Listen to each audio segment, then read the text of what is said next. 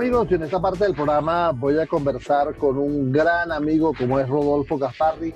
Él es el presidente de Conexus y con él quiero conversar algo de la historia de las aplicaciones de la banca nacional.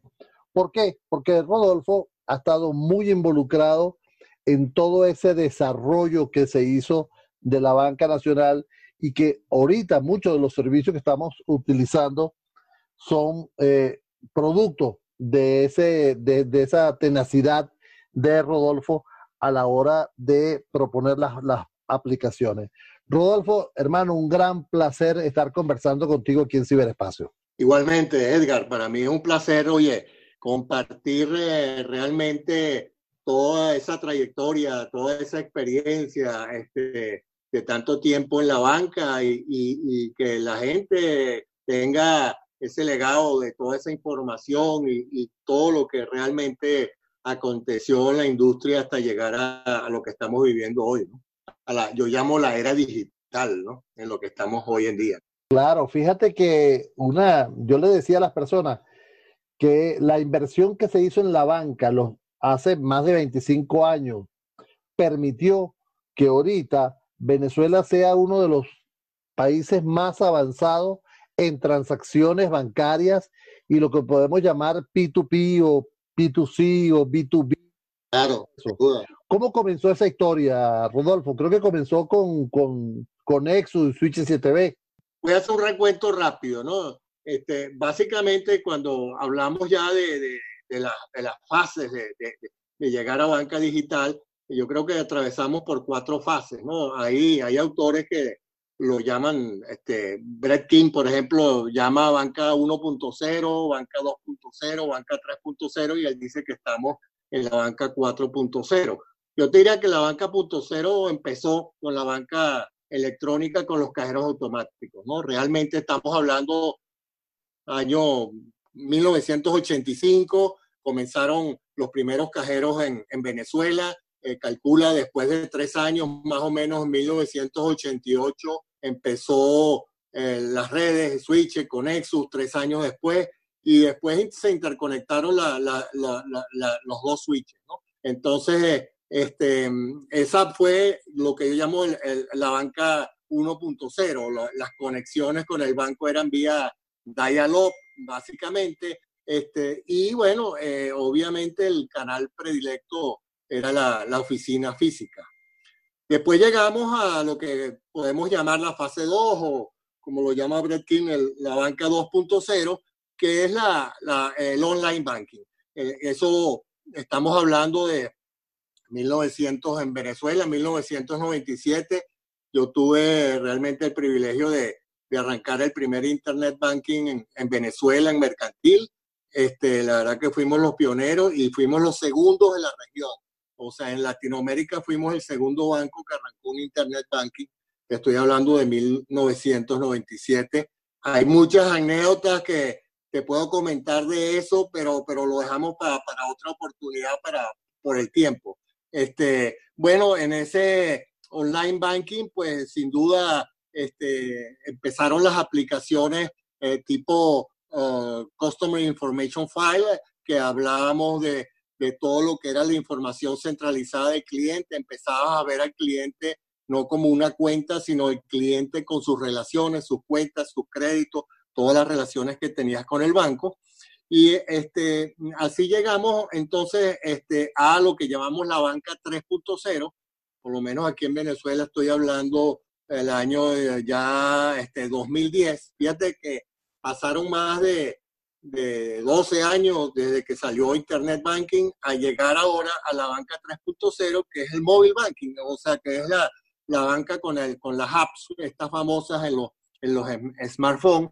Este, esta fue una época bien interesante de lanzamiento, también el upgrade de los cajeros automáticos para leer cheques, este, para hacer depósitos en efectivo, eh, hicieron muchos bancos ese tipo de cuestiones y ya en esa banca 3.0 vino lo que llamamos este, que el volumen transaccional era como más del 50% de las transacciones ya eran realizadas en línea. ¿no? Estamos hablando eh, la época de 2010, 2015, este, básicamente. Y entonces entramos en lo que yo llamo la nueva era de la banca digital, lo que llamamos el digital banking, que sería la banca 4.0. Esa banca 4.0 básicamente tiene unas características y, yo pienso que realmente esas características se vienen a ver desde hace unos tres años para acá. Uno, bueno, los conceptos del, end-to-end process, o sea, pensar en end-to-end process, pensar en ventas por canales digitales, este, pensar en, en lo que llamamos el P2P, o todo lo que es los pagos, eh, pagos móviles, pensar en que esta es la banca digital de la inteligencia artificial, donde tiene eh, robo advisors que te, aconsejan ya pues cómo invertir, cómo hacer todo, la época de los chatbots y la época de los analytics para poder mejorar sin duda la información que tú tienes con el cliente. Amigo, él es Rodolfo Gafarri, quien es el presidente de Conexus, y estamos conversando sobre el, eh, el pasado de la plataforma tecnológica que tenemos actualmente en, el, en, Venezuela, porque él es uno de sus creadores. Entonces, dentro de todo este, eh, eh, estas fases que, fuimos cubriendo, pues eh, nace el, yo diría que, mira, para mí es un impacto relevante, pero a nivel mundial, el tema del, del pago móvil, el P2P, como el, el P2P payment. Y el P2P Oye, nace este, eh, Edgar, este, estando yo en, Banco Mercantil y, yendo para Miami, eh, fíjate, esa es la, historia real. Yo, yo hago unas transacciones este, con, eh, con Chase Manhattan Bank, este, que no todavía no existía Cele. Y el Chase ya tenía un servicio que se llamaba Quick Pay. Entonces yo me puse a, hacer una operación con QuickPay de transferir un saldo de, el Chase a, otro banco que me afilié también y lo hice con el correo electrónico. Ahí tengo el correo electrónico como prueba y testimonio y lo recibo con mi correo electrónico una transferencia que hice este, con el correo y con un monto básico. Entonces, QuickPay, la maravilla yo, esa idea se me grabó en la cabeza y entonces ya llegando otra vez al banco de Caracas, este, yo empiezo a leer que hay una asociación entre cinco bancos importantes en Estados Unidos, que es el Chase precisamente, el Bank of America, este, el Citi, el eh, Wells Fargo y el First Bank. Y estos cinco bancos van a hacer pues una integración de pagos móviles a través de unos switches que van a integrar y que van a invertir y ellos mismos se van a poner de acuerdo. Entonces yo dije, oye, nada, me la tengo que, que me la tengo que fusilar porque es disruptivo llevar esto al banco primero, al banco mercantil primero y después llevarlo a toda la banca, porque yo estaba también de presidente y sigo pues de presidente del Comité de Tecnología de, de, la Asociación Bancaria. Entonces yo pensé, primero el banco y después cómo lo llevo a todos los bancos, como, lo estaba, como iba a ser el proyecto de lanzamiento que iba a hacer Cele. Entonces, nada, em, em, empezamos a trabajar en el banco como algo interno, de pensar eh, este, la posibilidad de hacerlo por correo o por, o por número de celular. Yo dije, bueno, no dejemos las dos opciones, vamos a dejar número de celular, que que es lo más común, y vamos a trabajar en, el, número de celular. Y ahí fuimos, pues trabajamos y hicimos el desarrollo este, con, con esa característica. Y después, ¿qué pasó? Después yo dije, bueno, ¿cómo llevamos esto a la banca? Ponernos de acuerdo cuatro, cinco, seis bancos es imposible. Invertir un centavo es, un, es imposible. Bueno, entonces, ¿qué hacemos? Y entonces dije, bueno, ahí vino yo digo, la, la fumada de Lupia, el tema disruptivo, dije, no, nada, yo soy presidente de Conexus, ¿por qué no empezamos a probar Banco y Conexus para ver cómo funcionaría? reutilizando, fíjate lo importante, Edgar, reutilizando los switches, o en el caso de Conexus, que ya tenía 20, 30 años instalados ahí y ahora te cuento. Entonces hicimos la prueba, la prueba de concepto funcionó, yo dije, nada, esto es galáctico, vamos a darle. La historia es que yo llamo a Switch y, y este, en Switch los invito a, a que conozcan el proyecto. Y entonces los tipos, ay, no, no puede ser, ¿cómo es esto? No, no, tiene que venirse para acá, para acá para, para Conexus, que yo los invito para que conozcan el proyecto. Bueno, total que les presentamos el proyecto, les pareció interesante porque aparte iba a generar algunos ingresos porque ya el tema de los cajeros automáticos venía abajo, no hay transaccionalidad de cajero, dejas de cobrar por servicio y entonces, bueno, tienes que buscar otras vías de ingreso por, por otro lado. Y entonces el P2P fue así como la tablita de salvación, ¿no? Nada, entonces empezamos ahora ya con esas pruebas de concepto, el banco ya listo internamente entre sus clientes a trabajar en cómo lo hacemos interbancario. Y ahí es donde yo me muevo con el ecosistema. ¿Cuál es el ecosistema? Sudeban, Superintendencia de Banco, hacemos la presentación. ¿Cuál es el otro? Banco Central de Venezuela. ¿Cuál es el otro? Asociación Bancaria de Venezuela.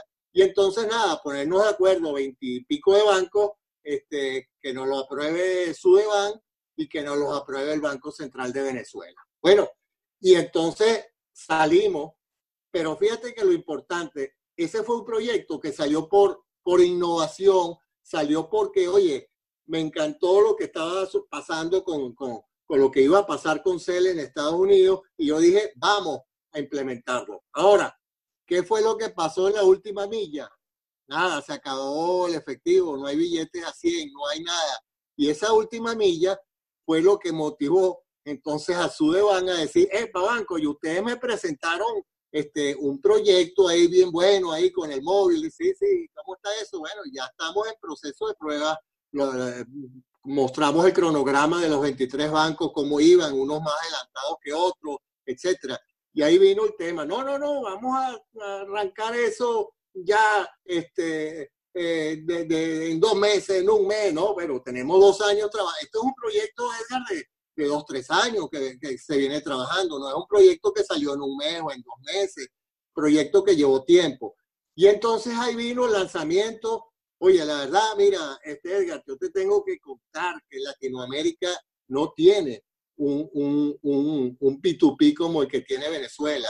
Perú está empezando con tres bancos y se pelearon tres y están otros dos bancos por otro lado y entonces están viendo cómo crean tres bancos una red, los otros dos. Brasil va a empezar a final de año a ver si hace algo. Argentina está creando un startup de, de una fintech para que arranque con ese tipo de cuestiones.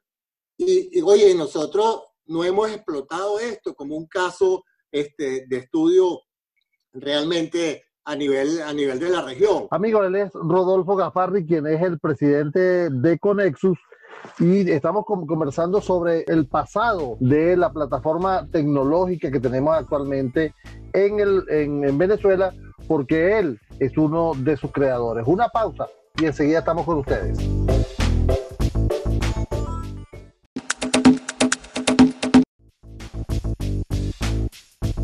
amigos, y seguimos aquí conversando con Rodolfo Gasparri, quien es el presidente de Conexu y creador de parte de esa plataforma tecnológica que nos permite ahora interconectarnos. Rodolfo, este, oye, interesante el planteamiento de la parte pasada. ¿En qué posición nos encontramos actualmente en las plataformas bancarias de Venezuela? Bueno, fíjate, eh, es importante para, para terminar te cuento, este, y esa pregunta viene relacionada, este, el, el, la, yo diría el diferencial competitivo que tenemos nosotros con el resto de la región. Prácticamente en la región, este, eh, eh, nosotros, nosotros somos el caso de estudio más importante y obviamente en Estados Unidos CELE y en España Bizum, pero hago un comentario, un comentario muy cortico. En Bizum, que es el equivalente a, nuestro P2P, para iniciarlo se unieron todos los bancos y tuvieron que invertir este, 100 millones de euros para crear la empresa, contratar la gente, comprar los equipos y salir con el P2P de ellos, que es Bisú. Nosotros, como yo te comenté, reutilizamos la infraestructura. Aquí prácticamente no hubo inversión. Lo único que hicieron los bancos fue desarrollar una app y hacer la mensajería ISO 8583 para integrarse con los switches, ¿no? Y esa fue todo. O sea, no hubo ninguna inversión. Esa infraestructura que utilizaban los switches para procesar los cajeros, las transacciones de los cajeros automáticos, se sigue utilizando igualito, solo que adicionalmente estamos procesando transacciones del P2P de pago móvil. Bueno, el impacto de esto es que hoy en día estamos haciendo más de 2.600.000 transacciones diarias. O sea, multiplica eso por 30, ya son casi 70 millones de transacciones que estamos haciendo al mes. Eso no lo hace, eso no lo hace Bizum, eso no lo hace ninguna otra red de, pago, de pagos móviles similares en el mundo. Entonces, creo que esto es un caso de estudio. Yo particularmente me invitaron de, de FELABAN, que es la Federación Latinoamericana de Bancos, y yo lo presenté en un congreso en Cartagena. Y realmente cuando termino de la presentación y, y explico y me hacen una serie de preguntas, este, e, el, el moderador este, me hace una pregunta y me dice, oye, pero ya yo, yo, yo, no, yo, yo la verdad que a mí me cuesta entender que ustedes en Venezuela pudieron implementar una red interbancaria, porque no es una app que hace un, no, no, es que estamos conectados todos los bancos 100% y hacemos transacciones de un banco a otro banco en tiempo real, esa es la gran diferencia.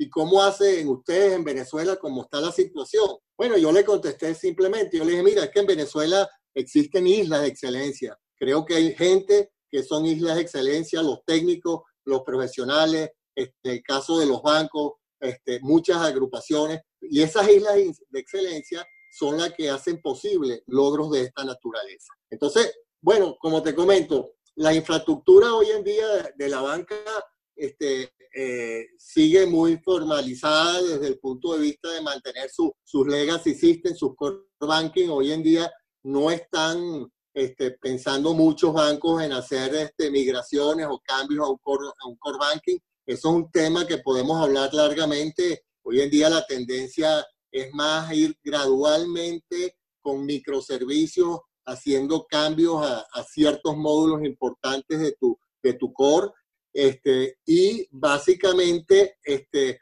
creando un middleware eh, que te permita este, realmente la integración con las nuevas apps, con las nuevas aplicaciones y con todo lo que sean desarrollos en la nube. Hoy, hoy las generaciones están desarrollando en la nube, están desarrollando este, este, con contenedores, están desarrollando microservicios, están desarrollando este, muchas cosas que este, han cambiado en la banca. Yo, si tú me preguntas cuáles son las cosas que yo he visto que han cambiado, que me han impresionado, bueno, mira, la cultura de la gente en tecnología, por ejemplo, utilizando metodologías, metodologías ágiles. Tú le preguntas hoy a uno de los chamos, no, yo soy eh, este, Scrum Master, este, yo soy este, el, el, el, coach yo soy el, el, el, owner product. Este, o sea que estamos hablando de una cultura diferente, de, de, un enfoque de desarrollo diferente, pero siempre vamos a mantener todavía los dos mundos. El mundo legacy, yo, yo digo que esto es bimodal. O sea, tú tienes hoy la infraestructura, es bimodal. La infraestructura es mantener el legacy y desarrollar para experiencia de cliente, para desarrollar para nuevas aplicaciones, para todo lo que es este, la parte este, más orientada a mejorar las experiencias de cliente. Oye, Rodolfo, yo creo que tú das para, yo creo que tú das para un programa completo y es un, y es un crimen este, tener que contarte, ¿no? Porque, me, o sea, me gustaría ir al detalle y te prometo que vamos a hacer un programa completo con más detalle porque yo te, yo te tengo una del principio. Tú sabes que hoy todo el mundo habla de las apps con delivery, compras y te voy a hacer el delivery. Yo, yo, yo les decía que yo el delivery cuando estudiaba en la, en la universidad teníamos el computador ahí en la Plaza Venezuela y un motorizado nos llegaba, nos llevaba los, los, los programas en tarjeta para poderlos compilar en la máquina a la universidad y en la facultad de ciencias. Entonces llegaba el motorizado con la moto, los programas, lo, este coño, salió un error de sintaxis, se tiene que volver el turno de la tarde a llevar el, el pago de tarjetas a correrlo en el computador central. Bueno, ese era el delivery, ¿no? Hacíamos, corríamos los programas con un delivery de un motorizado que tenía una vez. que nos traía los programas de Plaza Venezuela a la Facultad de Ciencias, para que tú veas, ¿no? No, hay muchas, hay muchos temas vamos, para hablar. Vamos a tener que hablar de todas esas anécdotas, eh, Rodolfo. Pero bueno, mira, yo, yo de verdad quiero darte las gracias, Rodolfo, por, por haberme dado este tiempo a conversar contigo. Y de verdad ha sido un placer, porque esa historia muy pocas personas eh, lo, la, la conocen. Y pensar que aquí en este, el, el área bancaria, de verdad hay que sacarse el sombrero por la agilidad que tiene para adaptarse a las situaciones del, del país. Así es, así es, sí señor. Hay que felicitar a, a, toda la banca y a toda la gente de la banca en ese sentido. Es correcto, vamos a ponerle aplauso a, a la banca. Rodolfo, muchísimas gracias por este tiempo que me has dado y quedamos con el compromiso de hacer un programa completo de la historia Seguro. banca. Un abrazo, Edgar. Bueno amigos, y hasta aquí nuestro programa de este fin de semana. Esta cita con la tecnología que tenemos con ustedes. Gracias a un excelente equipo de producción que ha hecho posible que durante los últimos 23 años estemos conversando con los líderes de la industria, analistas y emprendedores, llevando las informaciones del fascinante mundo de las nuevas tecnologías. En los controles técnicos está Giancarlos Caraballo haciendo la edición de nuestros audios.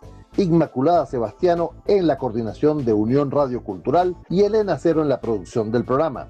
En la conducción del espacio y producción general, quien les acompaña, Edgar Rincón.